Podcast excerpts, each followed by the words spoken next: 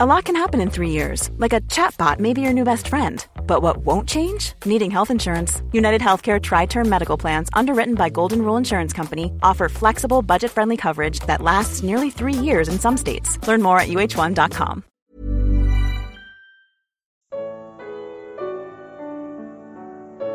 Árvores como homens. Evangelho de Marcos.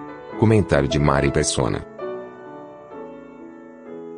Depois de cuspir no rosto do cego, Jesus perguntou: Você está vendo alguma coisa? Ele levantou os olhos e disse: Vejo pessoas, elas parecem árvores andando. Marcos 8, 23. O resultado do contato da saliva com os olhos do homem foi receber uma visão parcial e enxergar os homens como árvores, mais altas que seres humanos. Essa era uma visão natural, aquela que o homem cego tinha na religião judaica, onde homens são reputados como grandes, numa hierarquia que incluía sacerdotes e profetas no topo. Só depois de separar o homem de sua aldeia e mostrar a ele como é enxergar as coisas do ponto de vista do homem natural, Jesus lhe dá uma visão clara e completa.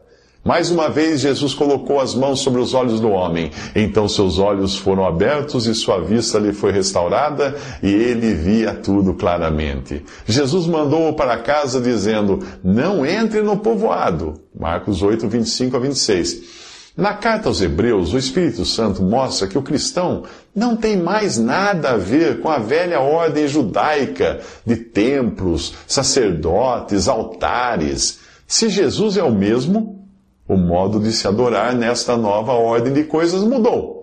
Não se deixem levar pelos diversos ensinos estranhos. É bom que o nosso coração seja fortalecido pela graça e não por alimentos cerimoniais, os quais não têm valor para aqueles que os comem, diz Hebreus 13, de 8 a 9. Os ensinos da lei, que regulavam até mesmo alimentos, podiam estar corretos em seu contexto, mas são ensinos estranhos na atual dispensação. Temos um altar do qual não tem direito de comer os que ministram no tabernáculo. O sumo sacerdote leva o sangue de animais até o Santo dos Santos como oferta pelo pecado, mas os corpos dos animais são queimados fora do acampamento. Assim, Jesus também sofreu fora das portas da cidade para santificar o povo por meio do seu próprio sangue. Portanto, saiamos até ele, fora do acampamento ou fora da aldeia, suportando a desonra que ele suportou. Pois não temos aqui cidade, nenhuma cidade permanente, mas buscamos a que há de vir. Por meio de Jesus, portanto, ofereçamos continuamente a Deus um sacrifício de louvor, que é fruto de lábios que confessam o seu nome. Hebreus 13, de 10 a 15. Ao ser levado fora do arraial, ou fora do acampamento, ou fora da cidade, Jesus rompeu com a velha ordem de coisas e agora busca adoradores com vocação celestial. Infelizmente, a maior parte das religiões cristãs não entende isso e continua aferrada aos símbolos e figuras da antiga dispensação com seus templos, sacerdotes e cerimoniais. O Senhor restaura a vista do cego do capítulo 8 de Marcos e quer fazer o mesmo com você. A pregação do Evangelho leva os cegos a Jesus, do mesmo modo como algumas pessoas trouxeram um cego a Jesus, suplicando-lhe que tocasse nele, Marcos 8, 22. E quando alguém é levado a Cristo, passa por um processo como aquele de Lucas 24 quando os discípulos que viajavam de Jerusalém em direção a Emaús se encontraram com o Senhor e não o reconheceram. Apesar de, de, de terem andado com ele, como muitos nas religiões cristãs, eles ainda estavam cegos espiritualmente. Nesse encontro, o Senhor abre três coisas. Primeiro, ele abre as Escrituras. E começando por Moisés e todos os profetas, explicou-lhes o que constava a respeito dele em todas as Escrituras. Lucas 24, 27. Mais tarde, eles iriam dizer: Não estavam ardendo os nossos corações dentro de nós, enquanto ele nos falava no caminho e nos expunha as Escrituras? Lucas 24, 32. O contato com as Escrituras leva o Espírito Santo a incutir vida na pessoa espiritualmente cega e morta e uma vez tendo vida, ela sente o peso dos seus pecados e a necessidade de perdão e salvação. Alguém que tenha nascido de novo pela aplicação da água da palavra, pelo Espírito, não quer mais ficar longe de Jesus. Por isso os dois homens insistiram muito com ele: Fique conosco, pois a noite já vem, o dia já está quase findando. Então ele entrou para ficar com eles. Quando estava à mesa com eles, tomou o pão, deu graças, partiu e o deu a eles. Então os olhos deles foram abertos e o reconheceram, e ele desapareceu da vista deles. Lucas 24, 29 a 31. Primeiro as escrituras lhes foram abertas, agora Jesus abriu seus olhos para o reconhecerem. O que acontece em seguida? O Senhor desaparece. Eles já não precisavam ver para crer, pois agora podiam andar por fé. Os mesmos que disseram a Jesus para ficar com eles, porque era tarde e viajar à noite seria perigoso, voltam correndo para Jerusalém, mesmo sendo noite. Era lá que o Senhor havia marcado o encontro depois que ressuscitasse. Eles estão contando do, do, encontro que tiveram com Jesus, quando o próprio Senhor aparece no meio deles e tira deles todo o temor ao dizer: Paz seja com vocês. Ali ele abre uma terceira coisa. Então lhes abriu entendimento para que pudessem compreender as Escrituras. Lucas 24, 36 e 45. São essas as três etapas pelas quais passa um pecador salvo por Cristo quando lhes são abertas as Escrituras, os olhos da fé e o entendimento. A primeira providência do Senhor, quando lhe levaram um cego, foi tirar o homem da aldeia. Isto pode não fazer muito sentido para quem não entende que Deus tinha rejeitado os judeus e seu sistema de adoração, depois que aquele povo rejeitou completamente o Messias e Rei de Israel que lhes foi enviado. Eles foram para Betsaida e algumas pessoas trouxeram um cego a Jesus, suplicando-lhe que tocasse nele.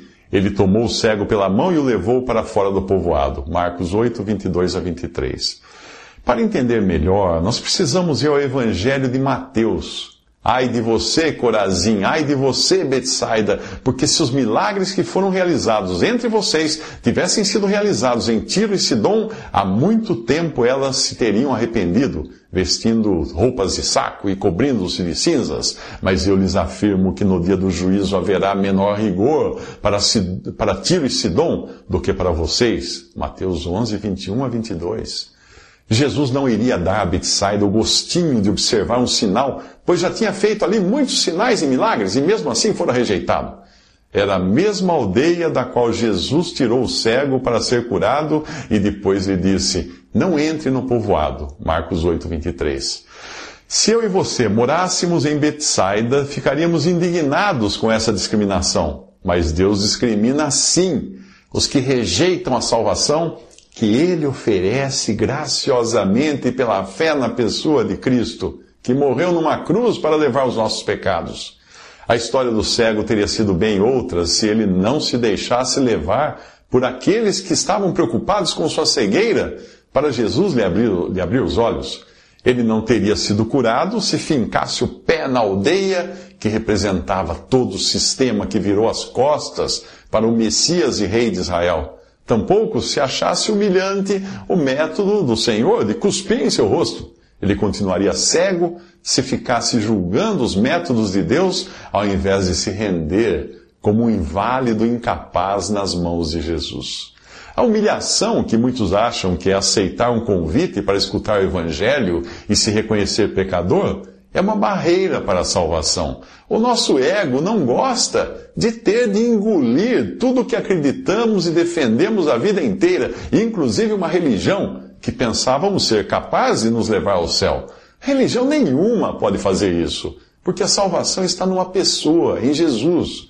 Só crendo nele, os seus olhos serão abertos e você deixará de enxergar homens sejam eles sacerdotes ou pastores, como grandes coisas, como árvores andando. Marcos 8, 24. Jesus pergunta aos discípulos: Quem o povo diz que eu sou? E eles responderam: Alguns dizem que és João Batista, outros Elias e ainda outros, um dos profetas. E vocês? perguntou ele: Quem vocês dizem que eu sou? Pedro respondeu: Tu és o Cristo. Aí Jesus os advertiu que não falassem a ninguém a seu respeito. Isso está em Marcos 8, 27 a 30. Ao se converter a Jesus, você achou que tudo na Bíblia girava em torno de você, não é mesmo? A sua salvação, o seu, o seu, perdão de pecados, dos seus pecados, o seu destino no céu e etc. Mas, se você foi enganado por um pregador da teologia da prosperidade, Pode então ter achado também que Jesus fosse o lendário gênio da lâmpada, sempre pronto a satisfazer os seus desejos de saúde, a sua prosperidade, o seu prazer nesta vida. Essa visão é humanista, é rasa e egocêntrica. E até a ciência já pensou assim. Há alguns séculos acreditava-se que a Terra era o centro do universo e o Sol girava em torno dela. Depois o Sol foi para o centro e a Terra passou a girar ao seu redor. Aí, com a descoberta das galáxias e outros sistemas solares, foi a vez de o Sol girar em torno do centro de nossa galáxia, a Via Láctea. Mas quando descobriram que a Via Láctea está numa órbita conjugada com Andrômeda, que é a galáxia que mora ao lado, como duas crianças brincando de, de girar, segurando nas pontas de uma corda, aí tudo mudou. Embora esse giro possa criar um ponto virtual em torno do qual essas, esses enormes sistemas revolvem, Via Láctea e Andrômeda, elas estão subordinadas às gigantescas forças gravitacionais de algo ainda maior, o aglomerado de Virgem. Esse aglomerado, por sua vez, Bem, é melhor eu parar por aqui, porque isso é infinito. Porque o que eu quero mostrar realmente é que sempre tudo gira em torno de algo maior que tudo. Alguns cientistas consideram que seja o ponto de origem do universo, a partir do qual ele parece estar se expandindo. Mas o cristão sabe que o centro é outro, não só de sua vida, mas de todo o universo. O centro é Cristo. Paulo falava de Cristo como centro ao qual Deus fará convergir todas as coisas celestiais ou terrenas na dispensação da plenitude dos tempos, acrescentando também que nele nós temos a redenção por meio do seu sangue, o perdão dos pecados, de acordo com as riquezas da graça de Deus. Efésios 1, de 7 a 10. Percebe agora que é Cristo e não o seu ou o meu umbigo o centro do universo. Né? Os homens têm diferentes opiniões de quem Cristo seja. Profeta, guru, espírito elevado, extraterrestre. Essas são algumas opiniões que eu já ouvi, mas apenas uma é verdadeira. Aquela que o coloca no centro de tudo, pois dele, por ele e para ele são todas as coisas. Romanos 11, versículo 36.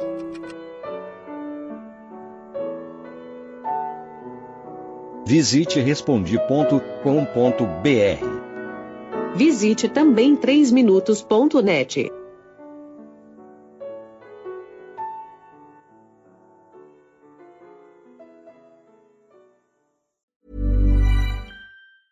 Hey, it's Danny Pellegrino from Everything Iconic.